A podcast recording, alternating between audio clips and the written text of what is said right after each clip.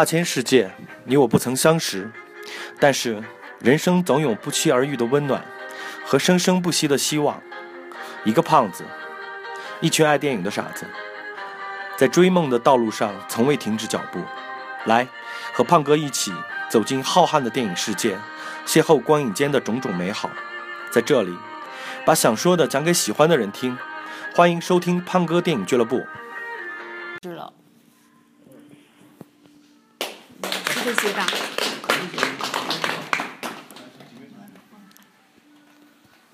然后呃，刚刚就我说就是还是回到这个韩国电影这个吧，就我了解的一些东西说一下。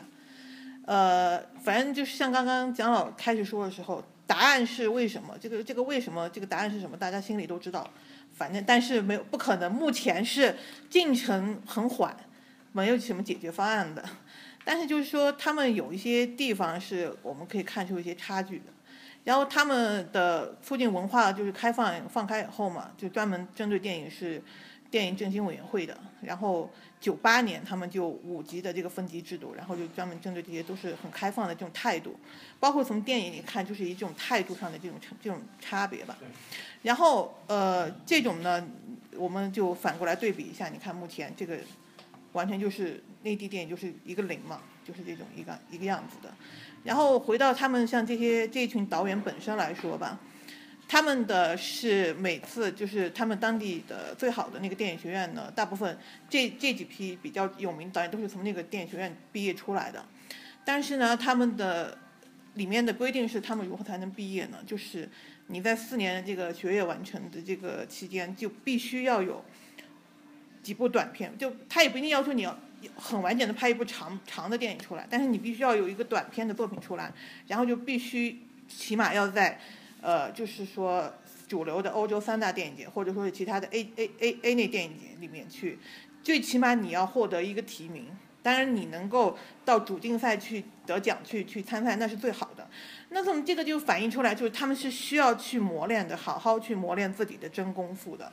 这些东西扎实的东西是必须要打捞出来的。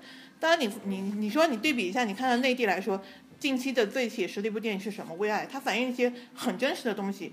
一个电影，一个剧本是如何被左右的，如何然后最后产出来的是一个什么畸形的东西？那你你你，对对对，也是有问题的。但是它还是反映出一些这些真实的东西。你翻过来看，你看这些第第第五代导演那些时候，可能环境和土壤还相对的好一些，相对的那个宽松一点。你看，沦落到第六代娄烨啊、贾樟柯这些，他们是怎么一种什么一种状况呢？好，踌躇满志的，我从电影学院本科四年的出来了，踌躇满志的，我想要好好的做一部电影出来干嘛？好，我就当个孙子去，终于拿到了一点点的这样的一个投资。搞一些不能在内地过审的，然后呢是绝对不可能上映的这种的，自自以求就只有是那个方案，就是拿到去得奖的那去去去参赛去，然后呢参赛之后打开他的知名度，就突然就啊得奖了，呃是多牛啊这样的导演啊，然后就终于能够国人就认识了以后，然后他又要借着这么一点点名声，才能又。到国内来又继续去装孙子，又去拉投资，又去拉这些资金，然后才就是，才能就是又做最终自己想做的那些事情。但是你看，像目前这种他的状态，就最简单的贾樟柯来说，他还是那个状态，还是逃不出去这些电影。他能能到台面上能见的又是哪几部呢？就是他这种环境给这些是很磨灭这些导演创作这种热情，然后这个土壤也是没有的，这种东西的。对，然后你像。你比如说，你回到电影本身，韩国电影这几年，什么恐怖直播这几部，然后还有那个什么，还有那部什么，像《辩护人》这些，我觉得都反映出一个态度。你就比如说它商业化一点的，像恐怖直播这种，我就看了我就觉得说，不是说它好在哪里，就是它那个态度，它也是一种致敬好莱坞的一种模式，就是完完完全全是哦对，还有那部《柏林》那部就是谍战那个题材那个的，其实真的他就是被好莱坞用的已经很多了这种这种，拍的也是很好用。他步后尘也就是在就是模仿这个地方，但是人家模模仿的态度非常的好，制作的非常的精良，非常精致。就像回到刚刚那个振兴委员会来说，它是整个产业链的支持，不是说是只支持某一个某一个什么环节，或者说只支持，比如说你的那个支持你的学院的建设，大学这个学院的这些的，或者说是电影的编剧也好什么，它是整个产业链都看到就必须要去支持的，从。制作完成以后，到后期的发行啊、推广这些，它都是一个很完整的这种体系，是像好莱坞这种这种很成熟的这个电影工业体系是靠拢的这种的，这个就是一个一种态度的差别。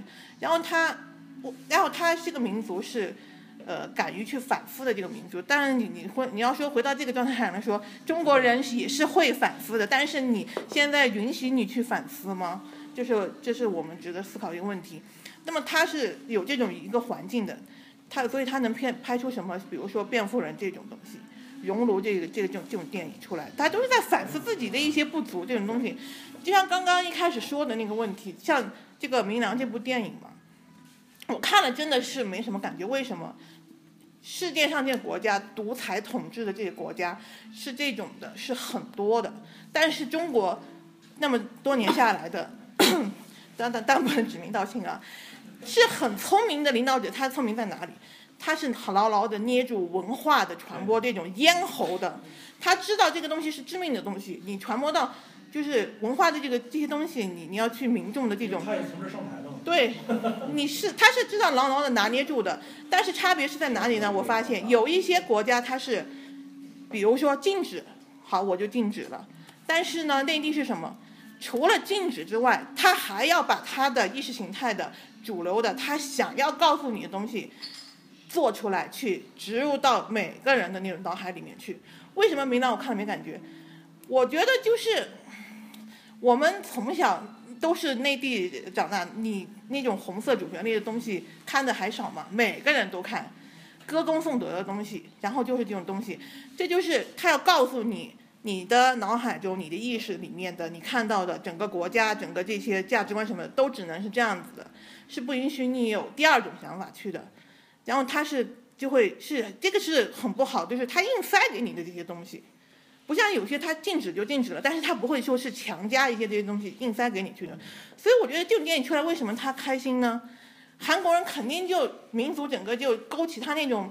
民心底里的民族自豪感嘛，他就觉得，他就鼓舞了他嘛，然后他当然就，哇，因为他们之前是，可能这种东西是不是不是这种东西这种东西是不多，这种这样做法的去去影响他们整个民众的这种思想也好想法也好，这种东西是很少是不多的。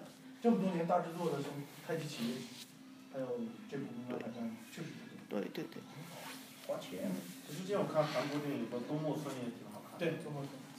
我想插一下，说说个简单一点，因为我是那种极度抵制韩剧的。为什么？因为我觉得就是那种两个字脑残，我看不懂，来来去去他的爱情、他的情节都是一样的。但是为什么我又觉得他有一些好？就是说，我看韩剧最早看的一部叫《汉城之恋》，我觉得应该有人看过，是那个金喜善演的。还有那个《蓝色生死恋》，他的这一系列的爱情片，我觉得嘛，在他那个时期，可以说我觉得是非常棒的偶像剧，因为他还是挺接地气的，就男女主角啊，很纯的爱也好啊，爱恨纠葛啊，什么绝症呀，不管他怎么演，他就是能触动你心里面那个地方。但是，就到后期，后期说近一点，像那个《浪漫满屋》，我相信很多人都看过了。它这个是一部非常成功的偶像剧，然后从《浪漫满屋》那一年开始，应该是零二二零零零年还是反正大概那个时期，他拍出来的《浪漫满屋》，然后那个时候了嘛，大家国内就看到了，哎，有这种剧很好看，好看。最早的时候，大家都是在看韩国的偶像剧，然后慢慢的，国内就开始学，觉得哦，这个符合他们的胃口，我们就得死命拍，使劲拍，所以说导致。所以说导致现在我们看到的这种偶像剧太多了，结开头，开头、结尾、中间，不管你什么，你我就觉得没什么看的，因为它的结局都是一样的。女生看的就是瑞。那个，我我也插一句啊，前两前两天不是关于那个美剧、韩剧和泰国剧有这么一个评论吗？就是。一集讲完一个故事的肯定是美剧，二十集讲完一个故事的 那肯定是韩剧。讲完一天，对，啊，讲完一天的对，然后二十集做完一个动作的再过去。好，接着说一下哈，就像我的我说这个的原因是什么？因为中国的话，它也是在模仿，因为韩国带来的这种偶像剧这个东西，让他觉得，对我们的中国人也喜欢这东西，哦我们也觉得哇，这个爱的好好激烈啊！灰姑娘一定能找到一个高富帅，而且那高富帅不管都是开着外挂走呢，我觉得就是，不管怎么他死都要喜欢这个女的，什么撞车啊、毁容啊、绝症啊，不管你怎么走，我俩就得在一块儿，然后这种就会带给我们。国人一种扭曲的爱情观，大家都会去幻想哦，我一定要遇到一个白马王子，我的那个一定要怎么怎么样，就会有这种一个无形的东西去进到你脑子里面。这个不是说你想有呢，而是你被影响了。就像现在这种言情小说，各种这些东西就哗哗出来了，郭敬明、韩寒这些就都来了。我我不具体说，我不具体说，我我只是我只是代沟。我只是带过，因为这个做的好的也有，因为大家就发现啊，原来我们都看腻了白，都看腻了灰姑娘配那个王子，好，我们就来了，就来其他一些的那种搭配组合。反正我就觉得什么校园恋呀，什么就像刚刚那个文小瑶说的那个什么什么打他呀，就就开始来搞给你搞点小残酷、小忧郁了。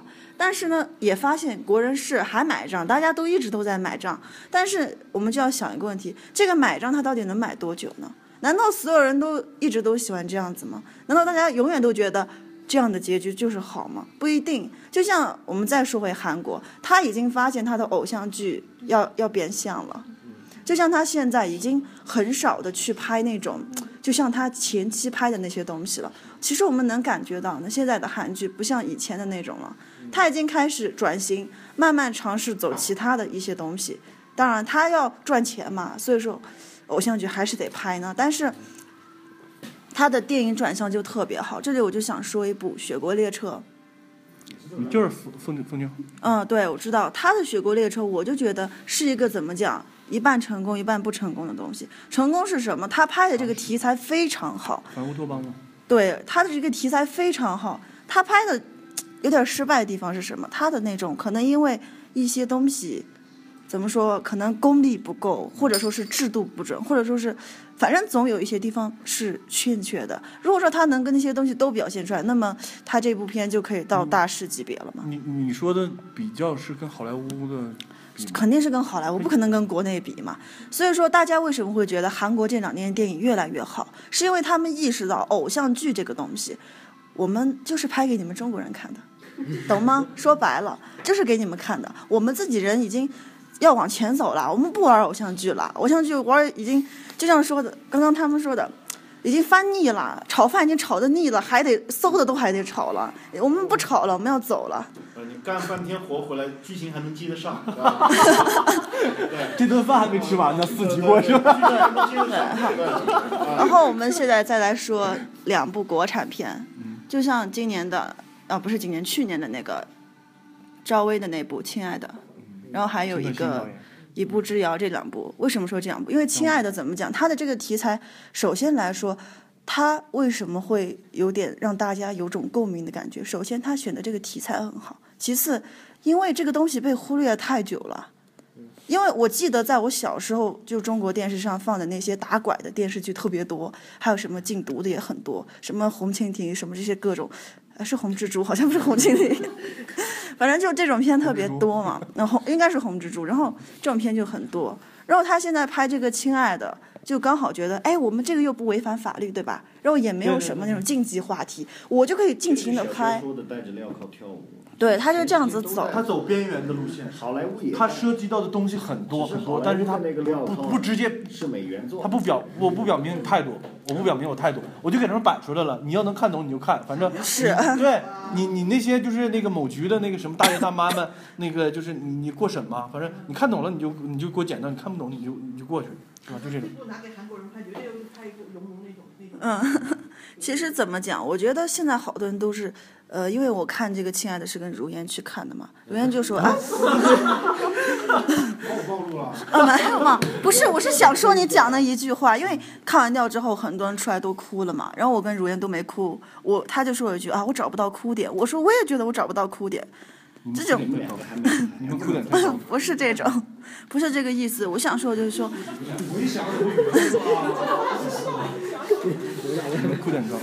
不是，就是我想说的这个东西其实是，不是不是这个，是我想说的就是这个东西，虽然说让让大家表面上看上看到了一种希望，就电影的希望，但这个希望只是存在于表面的。你要知道这个剧也谁演的，导演是谁，陈可辛吗，对我们知道这些之后，才知道他能够出来。你想想，如果不是他，不是陈可辛，不是赵薇，不是黄渤，没有这些票票人，你觉得他能出来吗还是很难。对，对，明星效应嘛。而且说实话，这个电影就算它能出来，也是一个小众的。比如说，我们一帮人是玩电影的，我们就自个拍，拍了往上一丢，大家随便看看，就那个。绝对不是陈可辛这个风格了。啊，对，肯定。所以说，我觉得这个东西不要让给我们一种误导，不要觉得说啊这一步成功了，以后我们就都可以怎么怎么弄，不可能的。这个是人家看准了的东西，不是你想怎么就怎么呢。我并不觉得这个东西给我带来多大希望。最后就是再来一步之遥，一步之遥，我我觉得 二步之遥，不是我，我个人觉得《一步之遥》是部很好的片子，至少我个人讲，因为它的整个风格，我觉得是在很还是很尊重的去模仿好莱坞的一些东西，这个是实话。不管你们看不看得懂，你也不要管他到底在讲什么，但是我觉得这部片他真的在去努力的改变一些东西，尽管很多觉得啊、看不懂嘛，讲个什么嘛，这个片乱七八糟的，但是他还是在带给你一些东西。我觉得就像姜文之前的那个很多片，其实他这个人，我觉得怎么说嘞？看了这部之后，我就觉得更喜欢了。他的这种东西是还是比较坚持自己，就像之前那个什么《太阳照常升起》，还有那些对对他位于太阳照常升起和那个子弹飞中间嘛。嗯，对，就是太阳照说实话。这个电影可能不是那么多人觉得它不够好，是某些他们营销的东西做的有点过了。我没去看这个电影，我打算以后去看，因为但是里面讨厌的一句话是什么？那个包括姜文这个号称自己要站着把钱赚了的人都说，我们的目的这次是十二点九个亿。你既然说了是十二点九个亿，你就应该赢二十个亿差，对吧？你要站着，你要当婊子，哪有站着做做婊子的事情？婊子一定是躺着的。我不管你二十个亿还是两个亿，你要对得起你自己的职业，要有，职业所以冯小刚在那个这样不对。叫叫什么？冯小刚那个冯小冯小刚那个就是葛优说那个吗？就是你不那个和孙红雷对戏的时候，我不能拿着人钱又骂着人家，是吧？那是啊，就这句话呀。所以他也有他为难的地方。小肖刚才说这个戴着镣铐跳舞这件事情，可能全世界的文艺青年、文艺导演、文艺从业人员都有这个都有这个困境。对啊，因为你要文艺又要商业，这两个东西本来就不是一个妈生的，对吧？哪怕你是芭蕾舞，他也要卖票的，或者呢，政府就要给钱的。刚才说那么多欧洲文艺电影怎么样怎么样怎么样怎么样，包括这个伊朗的电影等等，这些都是有文化的这个产业基金在后面支持的。我记得当初说一个法国电影，我不知道有没有人看过，我是看了一个片段一段《新桥之恋》。小肖知道啊，那个导演很年轻，他是法国国家文化部指定的，给他每年一定的预算去拍电影。甚至他拍这个《新桥之恋》是在巴黎塞纳河上一座桥，是动用了法国军队的力量把它两头封住，因为你挡住人家呀，法国人要抗议的，要上街游行的。但是呢，因为他是文化部拍电影，最后这个事情做成了。很长的一个长镜头，在电影里面有一个技巧，就是可能有若干分钟的一个长镜头，电影史上比较有名这个技巧，它的那个长镜头的拍摄比较有有有有代表性吧，有特点。但是这个电影就是两三个小时，全是闷片，连对白都没有几句。它文艺在电影史上是有地位的，在商业电影商业史上是没地位的。对，问题就在于这里，不是说全世界的那些有分级制的国家，它电影都好，没这个理论，对吧？那这个澳大利亚电影好像我们没看过什么好的嘛，冰岛的呢，对吧？刚才说。很少，对它，而且可能类型比较单一，有些东西拍的好，不是所有都好，对吧？是这样一个概念，我觉得是这个。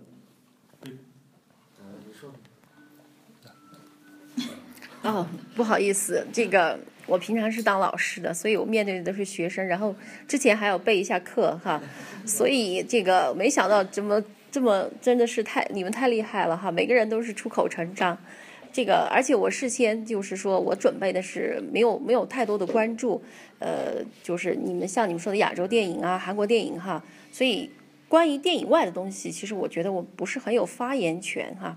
我就讲讲我昨天，我昨天晚上就看这个电影了。其实我昨天晚上第一自己看，看了一个大上半部分吧，可以说。然后今天早上又看了下半部分，因为我开始第一遍看的时候，我没看到前面那句话，所以我就一直当一个悬疑片来看。我就一直想着到最后是应该是知道谁是凶手，是吧？对，我就想着他应该是这样的。谁谁知道看到最后居然没有。就是结局是没有找到凶手，我就觉得很惊讶。然后我觉得惊讶的是，居然没找到凶手也可以拍成电影，而且是，呃，把这个 真实事件搬上荧幕，还让我们看津津有味的，是吧？然后这个我的习惯是看完电影过后，我自己思考一下，然后我要去看一下那个网上的那个评论。然后更让我惊讶的是，居然还说这个电影是呃韩国的这个就 top top。Top One 哈，Number One 哈，好像是 Top Ten，Top Ten 里面的一部，好像是是这样说的。肯定是能排在第所以我昨天的那个感受就是，我一定要来这儿听听你们怎么看这个为什么会是 Top 这个 One of the Top Ten，对吧？啊，我就是这样想的，所以我就来了。那么实际上刚才我就坐在这儿，就是看第二遍，然后我就看到一些别的东西。因为我觉得，就是说，当你觉得这个电影是一个悬疑片的时候，你就忍不住去想知道凶手是谁，对不对？但是当你知道凶手，反正你是找不着的，所以你就会去看这个电影的别的东西了，对吧？就好，我觉得举一个不太恰当的例子，就像我们云南人都爱吃辣椒，但是如果你真的你试一试，你不吃太辣的菜，你就可以尝到其他的味道的菜的那种感觉了哈。所以我今天重新来看的时候，我就觉得，哎，我看到一些其他的东西。比如说，我觉得这个导演他很高明，他的那个电影语言运用的特别好哈，就是像刚才他说的那个，呃，开始的那个金黄色的那个麦田和最后的麦田，对不对？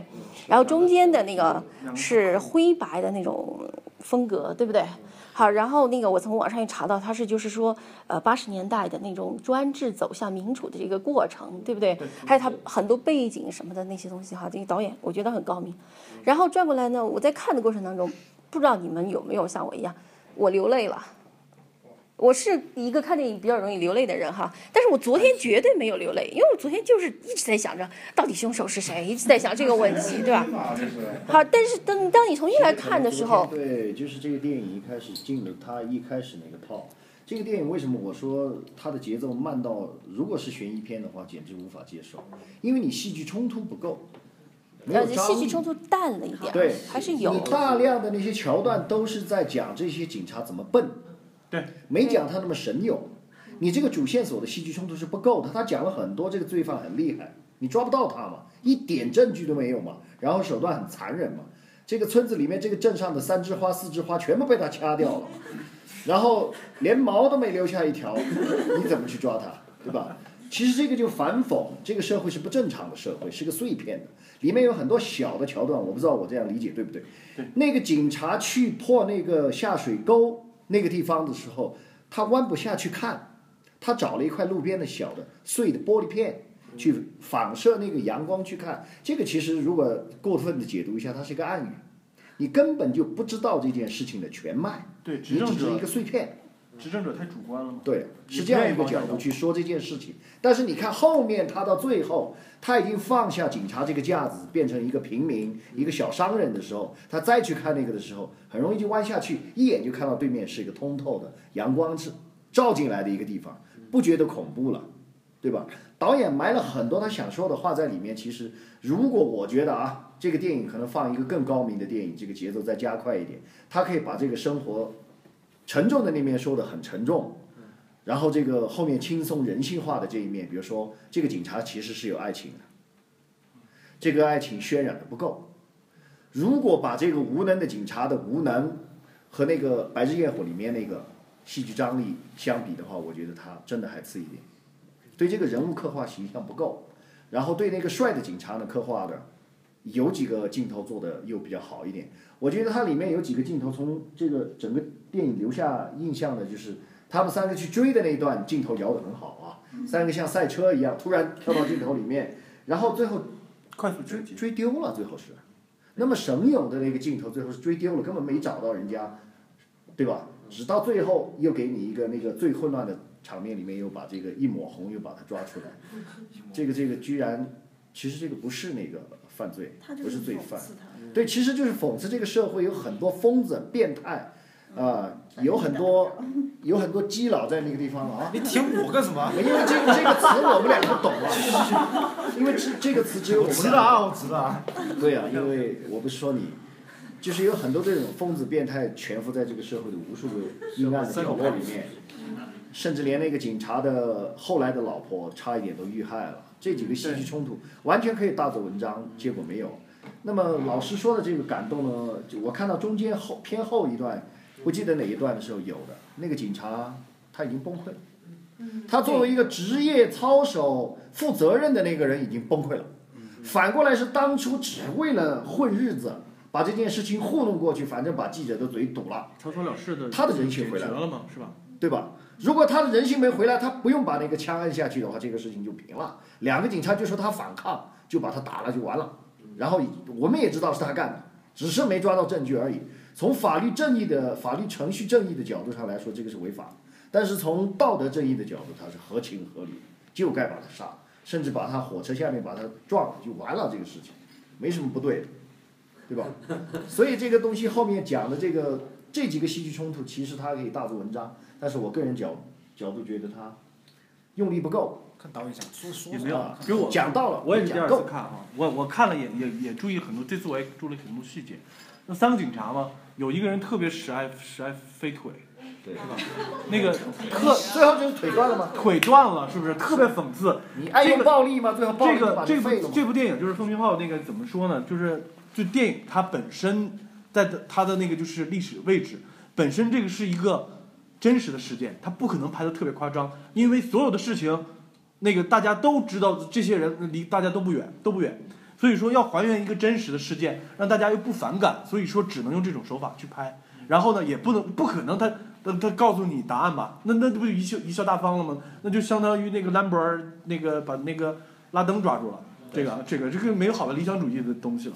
而而且他这高度是高度在哪儿？和我们的区别就是，有些不敢说的话，他都用电影语言表现出来了。对，是民主化的一个进程的一个那个。是一个黑色幽默的电影，对，是这个意思。其实这它是一个黑色电影，它不是一个侦探特电影，别是那不是一个犯罪电影。明明就是警察知道那天晚上会发生凶杀案，但是他们就无能为力因为你看我跟我的上级要人了，呃不给。军队居然去对镇压特别明显的这一句话。他所有的之所以抓不到，就是因为你们这些王八蛋给我的车都不会动，对啊给我的只会用飞腿的这个小学只上了四年的一个，对对对，这个是社会造成的，是国家造成的。真的，他这个对话就是说，美国为什么是用脑子断案嘛？对因为是他地方大，对韩国就那么一个屁大的地方，我们用两张对，脚走路都走到那就可以种。做完了。用腿的意思就是用暴力啊。其实我觉得这个片儿看，你还是要从心理那些地方看的。他这个东西，心理学其实他怎么讲？我觉得你要说，因为刚刚一直在讲这个片到底要怎么定位。其实我觉得这部片，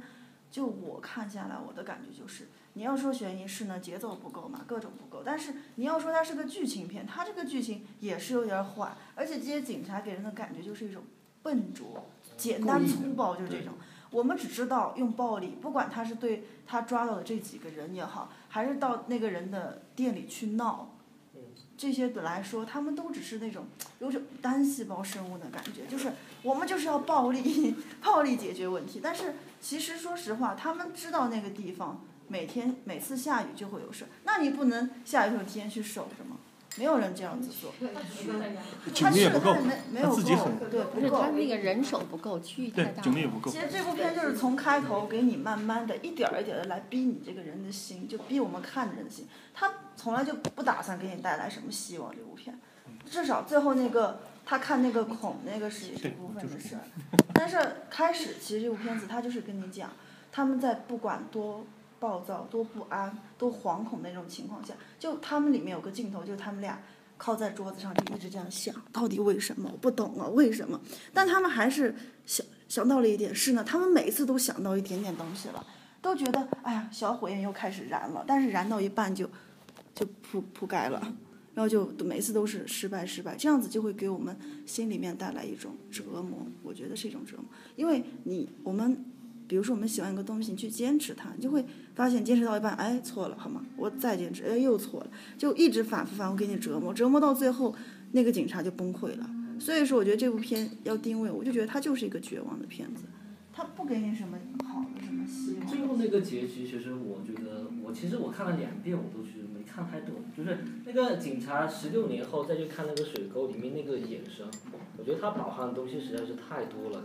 其实，其实我其实没我没解读就是完全清楚，他到底是种一种觉醒还是一个怎么样？我来理解这个其实反过来，从《白日焰火》那个廖凡那个角色可以看一下，他已经离开了他那司法系统，然后他又业余的那个又又又来那个什么，那中间他就是有个情节的东西在。以这个电影那个角度来讲啊，其实我觉得他想说的这个犯罪这个人呢、你有一个背景设置啊，那个罪犯本身是服役的一个士兵转业回来的，没有说罪犯，已经设定他就是那个人，因为你失踪了两个小时，又杀了一个人，镜头只对准他，说的就是他，只是没有证据证明那个小而已。女孩，她说他问他，对我这样来理解是长什么样子？啊她说就是长得很普通的没有，我来理解这句这这个点为什么这样设计设计这句这段对白啊。也其实这个小小女孩是一个旁观者、一个叙述者的角度，像说书人的角度给你讲这个故事。最后导演想说的那句话，也许他就是导演本人在这个里面的投射，个人态度。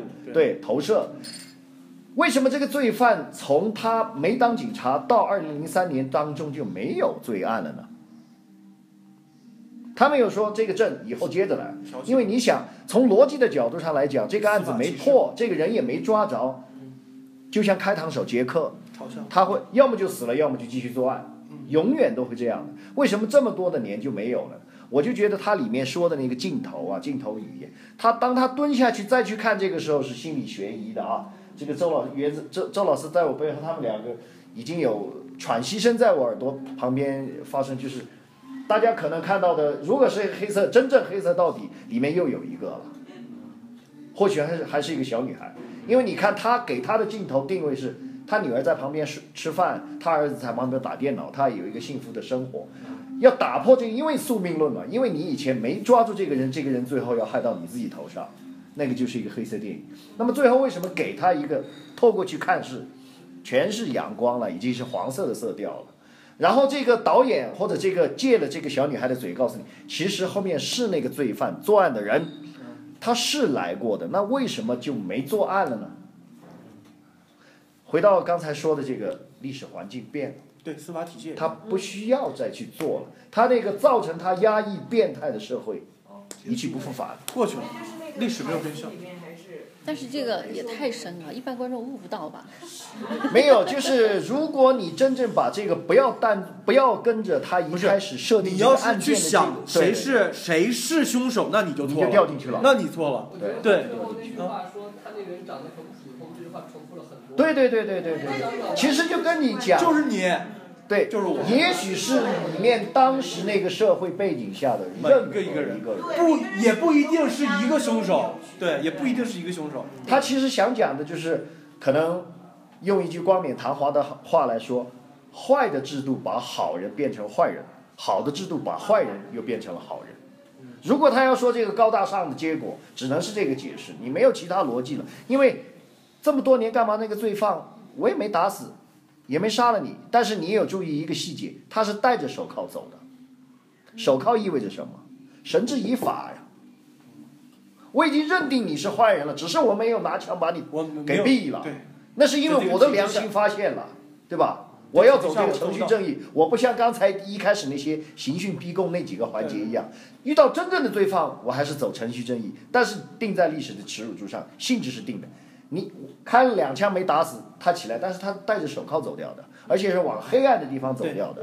这个透镜头语言已经告诉你？对，已经告诉你了，这个人就是坏人，只是我不杀你，我不杀你是因为可能你还没我没找到证据，没有证据嘛对，那个环境没有条件支持我做到做到这件事情。因为美国来的那个证明不确定有，他也没说没有啊。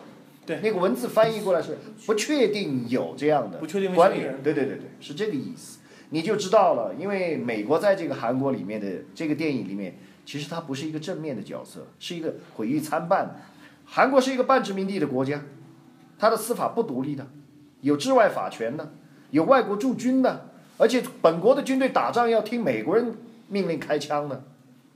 你以为韩国人喜欢这个吗？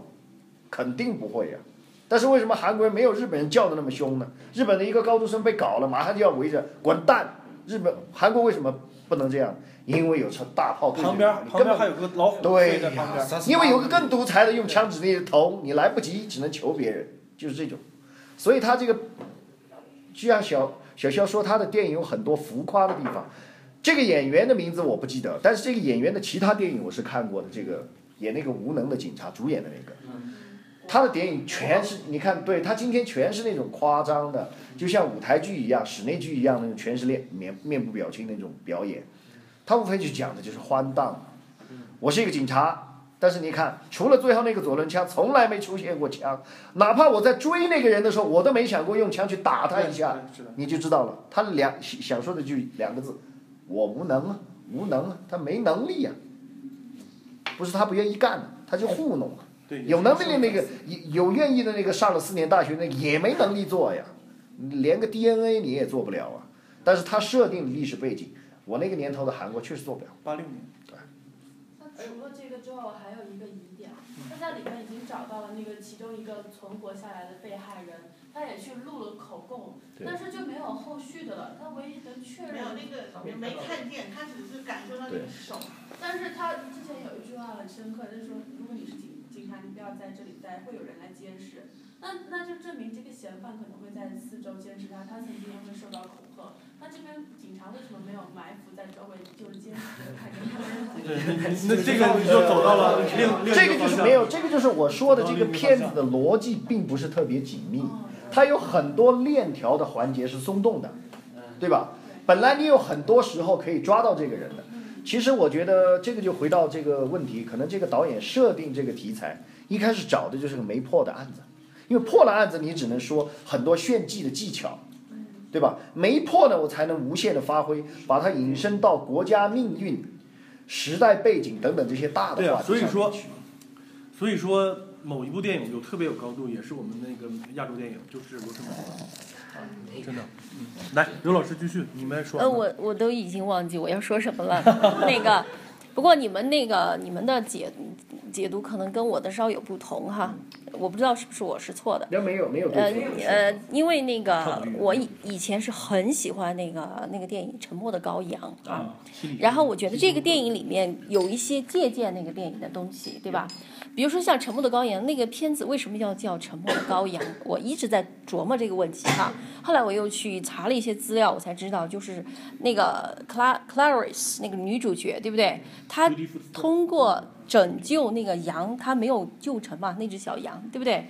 然后她的人生一一直有这个想法，就是她其实被是塑造成一个圣母的形象，所以她就要去救世人。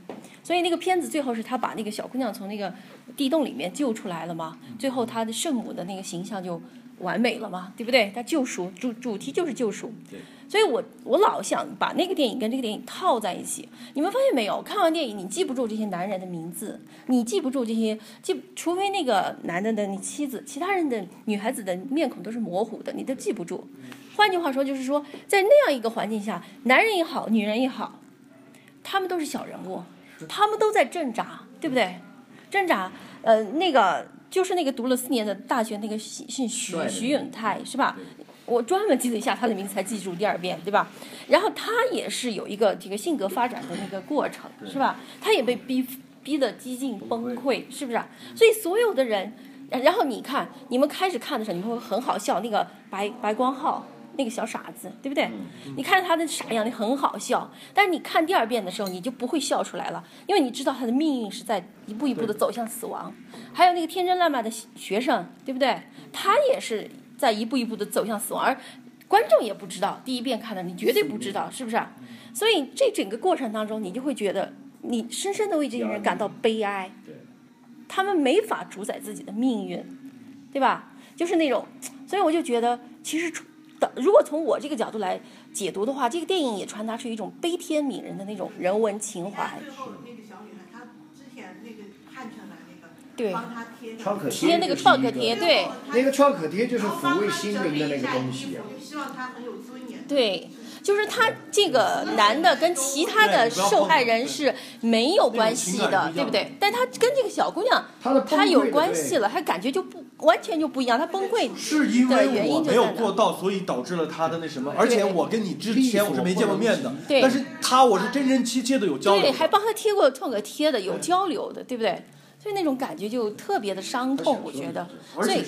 我觉得这个角度也可以解读这个电影，对吧？如果当然再跟你们刚才说的那个它的这个大大背景啊，索它的象征意义啊，它的隐喻啊，全部结合起来看的话，那就更深刻了。这就是电影有些地方可以我最大的感受那个没说过的都来一下。啊，我我想说一下。来，那个不容易，就来了一次，就是主要是咱们节目不容易。没 有说不说到是在其次，我就是想表达一下我个人的一个观点。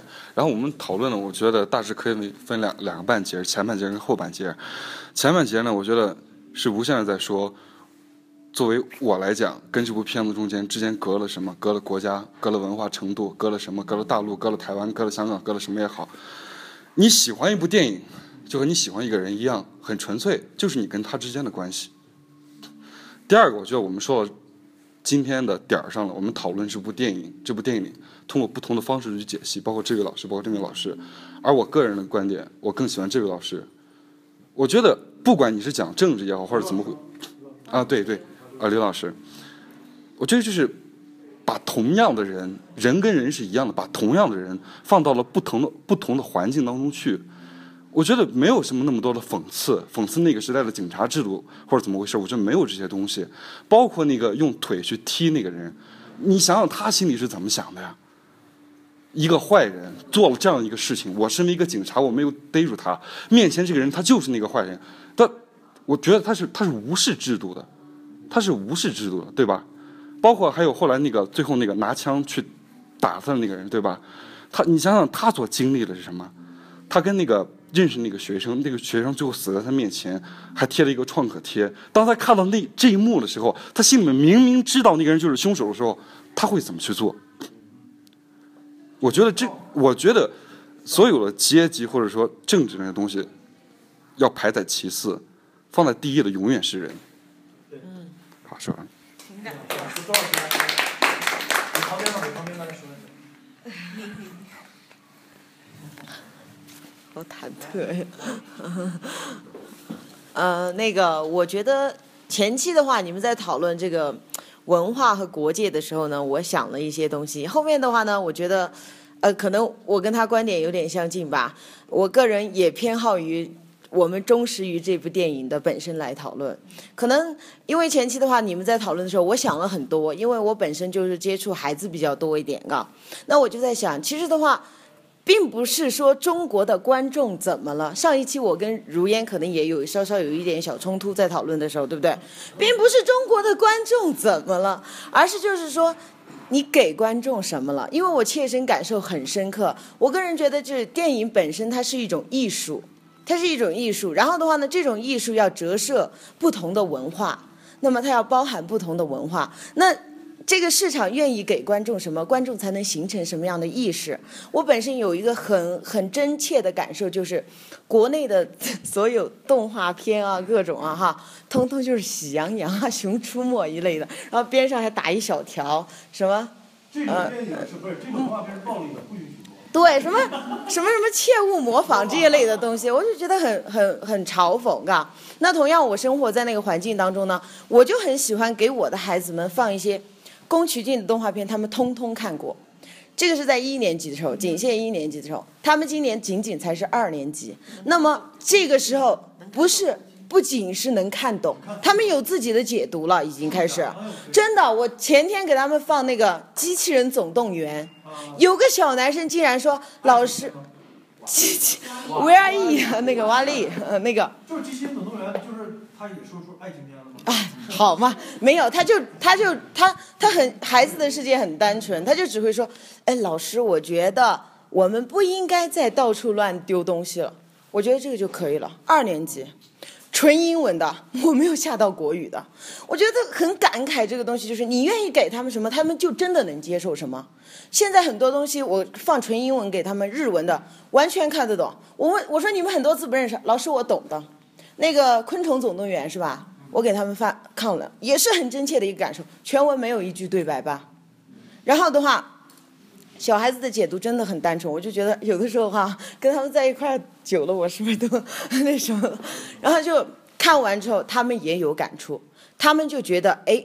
他们那个小蚂蚁，对不对？最终可能你们可能没看啊，小蚂蚁最终取得成功，就是因为他们坚持了，对不对？他们一个团队的协作，一个小朋友能解读到这种东西，二年级目的达到了，目的达到了。什么字都还不十几个的，就就已经到这，我觉得就已经目的很达到了。对，这个是刚刚你们在讨论，就是说什么就文化投放啊等等等一类的东西。其实我就在想，并不是就是国内。就可能是我们没有给这个环境，不管是文艺片还是商业片，它都有它的生存状态。就是如果文艺和商业片同时放过去，绝对会有一部分的人，可能开始是一个，慢慢会吸引到两个、三个，越来越多人会喜喜欢这一类的片子。那么同样，商业片它有它发展的一个土壤，文艺片它也就会有越来越多的发展的土壤。对对。像好莱坞那种市场成熟了就会有了。对对对。文艺院线是文艺院线的。对。主流的东西。对对对，我很同意这种看法。卖的好的也是变形金刚。代表学院派，他对。他今天给的那个方向是什么呢？他给的方向是什么呢？就是鸟人，然后布达佩斯，然后少年少年时代。嗯。对，你看他真正的那些商业片，他真的排不排不到去。对但是那个好莱坞给的什么？给你的什么呢？给你的什么变形金刚？给你的什么银河护卫队？又给你的这些东西。但是真正去赚钱的东西和他宣扬的精神，他。对，它它是两条体系在走在走路，对。就但是我们现在我们是单腿在蹦，而且这个鞋还不合适。对，就是你要愿意给，你要真的愿意做到大包容，你要愿意给那个导演，愿意给中国观众时间，愿意给导演时间，真的是愿意给这个文化时间。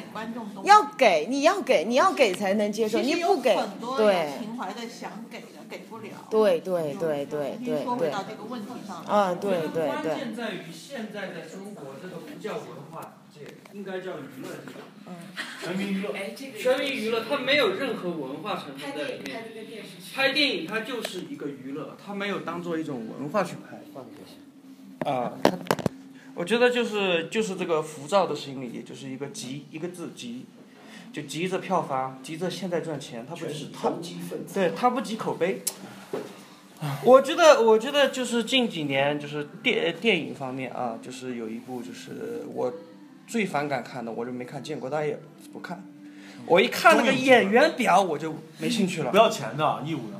我我觉得这种片就是什么？我觉得这种片就是一个，呃，怎么说？就是凑凑凑堆明星打麻将。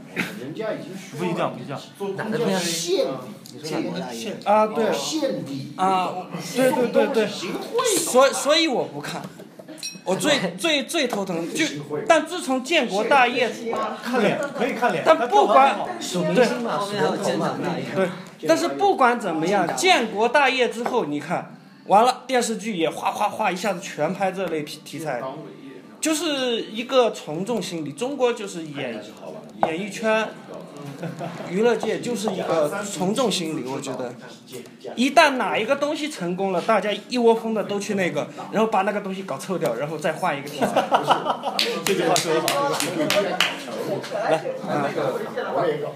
我想说一下，就是刚才说了又说了国产片，我觉得大家一直没有挑两个片子，是我个人挺喜欢的。啊。一部是无人区，一部是？无人区和白鹿原。白鹿原啊。王全安的白鹿原。瓦格萨演拿不齐那个，就是那个白鹿原。就是王全安的白鹿原嘛，是吧？啊，对对对，就是那个。我我不知道谁拍的，我就觉得是演。就是就是那个合唱队的嘛，合唱队。张丰毅我给你顶。白鹿原你看过原著？你看过陈忠实的原著吗？你要看那部电影就是拍的就是什么都不是。看过原著就要看是电影拍的。对，那部电影拍的是。你一定要去看原著。不是，你可以拍不好，但是你不能把人家搞成太监。这个是对原著的不尊重。这反而就是当你带着一种纯白的态度去看的时候，你反而想看出这东西。就是对，他不能阉割呀。他他那个就是《白鹿原》的，他整个一个时代就是白家、陆家那个在那个就是陕西的灞桥那块儿，然后通过两个家族的一个变迁，体现了一个大时代的东西。大时，他这里边儿其实什么都没有，就想表现他媳妇儿是怎么跟别人睡觉的。这是我个人想法啊，他什么东西他就都没有把它拍成一刀两齐了。对。也就是说，他把书里面的糟粕拍成了对电影，对是这样的。就是跟和归来一样。其实我插一句啊，我觉得其实咱们云南本土有有好片子。我有个很好的朋友叫陈小霞，他前不久拿他是昆明人，他拿了那个托斯卡纳的影后啊，他的片子叫《奈何》，是一个很很小众的一个片子。导演我不知道，他到现在那个片子没上过是吗？没上过，而且就是拿了托斯卡纳影后了，是云南的唯一的影后。嗯。他现在在云艺教书，是一个老师。这这个片子定位就很准确，就是参展拿奖，参展。对，就是拿拿拿拿奖参展，然后现在在找投资什么各种，就是上这个这个院线。他现在在到处在发一年期吗？他已经拍完了，他已经拿了奖了，他现在就是发行不了。发行不了，国内没人买单，没人买，龙纹都没拿到。这个片子的确每年要拍八百部到一千部电影，上的今年是多了三百多部。嗯，但是其他的我就觉得这个东西很可悲。云南本土有这么好的这种演员，有这么好的但是。如果分级的话，可以自主，就支持那个就是那什么。小院线。对，支持小院线，如果要支持的话，那就可以可以放，但是现在就是违法，不允许。一千口味是吧？对对对对对，可以。我自己谈几个万达、昆明的，我现在昆明放。呃，你拿到拿到片源可以来，说一下，来都来了，大家都说一下。哎呀，这个就是，嗯，呃，呃都不知道说啥了，然后我就说一些感触吧，就是也也不是单纯的对于这部影片的，因为听了大家的很多的观点嘛，我自己也有些想法，嗯，就是。呃，之前也也有说到，可能又要回到那个话题，就是说，对于对于就是说是这个土壤的问题，这个生存的状况，其实，在各个国家它是呃情况非常的不一样，但是大家都有自己的一些方式方法存存在，而且看似也还挺合理的。我就看到，我就说一说我自己的一些体会吧。我在泰国待了两年，然后那个地方是一个很神奇的国度，我觉得从它的人文、它的文化、它的整个的一个社会制度，呃，以及它在。一个就是，我觉得就是说是一个，嗯，在那里居住了一段时间所了解到的一个从外国人的角度去看到的一些，你就是可能你会觉得很不可思议，但是在那里非常合理的东西。嗯，当时跟我一块儿教书的一个美国老师，他有一天，因为我我在那儿的时候，我并没有去看泰剧，嗯，但是他就一个美国的老师，他非常惊讶的，他过来跟我聊天嘛，他说。为什么他们的泰剧里面，所有抽烟的镜头就是都会被打一个圈圈或者怎么样，然后所有亲吻的镜头都是要么就是这样，要么就是对也打码。然后他说，可是他们的电视频道里面就有 HBO 啊，就是在那种啊，就对，就是说，他说。可是，可是他们小孩儿，他们小孩儿，他们自己本土的电视剧全部那样的处理，然后，但但是可以播 HBO 啊，就是他们都可以看啊，就说这是什么情况？他不能理解，他不能了解。后来我就，嗯，就是因为我去泰国之前呢，我有看的第一部片子叫《轻轨之恋》，就是我看的第一部泰国片子，我觉得还还挺有意思。但是我当时我就注意到有个镜头是，是是是讲那个就是。嗯，就是那个大龄女青年，不是回到家以后，发现她自己的弟弟还是干嘛？就是好像是一个初高中生吧，跟一个女生在房顶上啊，那什么，然后就然后家里面就就把他们就把他们赶出去了，或者或者怎么样？哎，我当时看了，我觉得哦，果然泰国就是我所想象的那种是很开放的，或者怎么样？但是去了以后，尤其是在他们学校，呃，反而就是他们也不是，就是就是比如说就是嗯。男女生嘛，就现在也一样，初中生、高中生也会谈恋爱。但是上街，你尤其是大学生，或者是你在大学附近的话，你看不到那个情侣之间会拉手，很奇怪。就他们在公众场合是非常非常收敛的。就对于这个，这个是我我第一年我是在大学，然后我看到的是这样的情况。第二年我去到了一个呃中学，而且是那种乡村中学。我就是一个乡村女教师，然后在那个乡村中学，本来一开始过的那个大部分的时间都还是很平静的，结果到了二月十四号情人节嘛，我就想，可能二月十四号情人节，可能那个地方也是，也会，比如说男女生互送玫瑰啊，或者是怎么样，也也会也会很，就像就像国内一样，结果没有，我我我跟其他的老师，就是其他的外国老师都震惊了，他们那天做了一个很大的展览。从避孕套的使用方法，一直到就是对，把那个把那个就是婴儿怎么样从一个精子卵子这样子，就是把它全部画出来，把它全部全部画出来，画的非常精准，然后然后对对，就是就是因为这样子，就是我觉得我觉得如果把我之前的对我之前的想看到的。所以我觉得就是这这两年给我的感受就是哇，我我就真的像在看电影，而且就是反差很大的那种感觉。但是他们的又非常非常和谐的融合在一起，而且很合理的这样存在。所以的话，就像他们可能也有他们政府或者他们宗教所不允许的东西也有存在，但是并不代表说你不可以通过其他方式表现。我觉得是这样。嗯，好，非常好，谢谢。好，来，小妹，小妹说两句吧。你藏着。你要发言吗？来，说的，啥啥啥上面说的。来，景玉。差不多也快一个多小时，然后听了感受。对，然后听的是获益颇多，然后我觉得这个看电影的话是。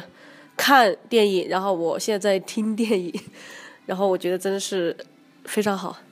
还有刚刚讲的那个差别，我觉得离我们最近的缅甸，我也觉得很差别很大。我们当时读小学的时候，跟我们一起来交流的那种小学那种学生，人家学校是从小学就开始教你学化妆，像我们现在三十岁了也不会说化什么妆，化也化不来。然后人家小学就开始讨论。就是头三名就可以全世界各地，你可以选任何一个国家旅游。我们国家是真的没有，所以缅甸的签证都那么 对，所以想不到吧？人家小国家，所以哎，所以我们还是真的应该多多的交流，然后希望我们国家或者是我们的教育也好，我们的电影也好，越来越好。哦，好的。呃，这次看电影的话，感触还是蛮大的。呃，比起各位大师来说呢，我对于电电影的鉴赏只是入门级的。目前看过的电影大致分为两类吧，一类是通过一个故事反反映一个折射一个人生哲理，还有一个是通过一些事件的阐述，然后折射这个社会的一些现实。那今天看了这部电影《杀人回忆》，就属于第二种类型。然后在这里的话，之前关于这部电影的一些感想的话，几位前辈都已经谈到了。那就是两个两个悬疑，然后还有两个转折。呃，转折这边的话，主要是第一个很无能的警官，在后来自己在和另外一个警官在争吵过程中，在打架的过程中，一个被害人突然间又被害了，然后开始认真的反思这个案件如何去破，怎么来做一个警察。而另外第二个转折呢，是这个另外一个比较英俊的那个警察，一直本着对那个很专业素养的一种这种。侦查案件的这种素养，然后来进行看待整个案件，但是后来一次又一次的这种失败，让他到最后，对拿到 DNA 报告的时候完全是崩溃，他已经流泪了那个时候。然后两个疑点的话，就是刚才提到的，第一个已经发现了被害人，但是活存活下来那位被害人没有继续按拿着这个案件继续那作为一个案线追踪下去，而是把它放断掉了。第二个第二个悬疑第二个疑点的话，就是，呃，在里边那个。呃，就是脑子有点问题的那个人，但是在问他这个受害者、这个凶手是什么样子的时候，他只说了长得比较帅，然后描述了一些，但是在结尾的时候，那个小那个小女孩就重复了几遍，他长得就是很普通，也不帅，也没有什么特点。过了十六年了，韩国整形技术发达。是，嗯，这边的话还是希望以后跟着胖哥鉴赏更多，越来越。这种更越来越多这种优秀的电影吧，也在电影中不断的学习和成长。这这位玩音乐的朋友他讲了没？说了，好不好？那个，我我我。我我我我我也总结了一下吧，那个就是非常感谢大家来参与我们那个就是电影沙龙第二期第二季第二期，然后呢，今天呢就是我们通过那个就是《杀人回忆》那个韩国电影这部电影呢，然后来看一下在自己的身上找一下问题。其实，呃，怎么说呢？就电影本身，我们可以看一下，也是那个 CG 公司。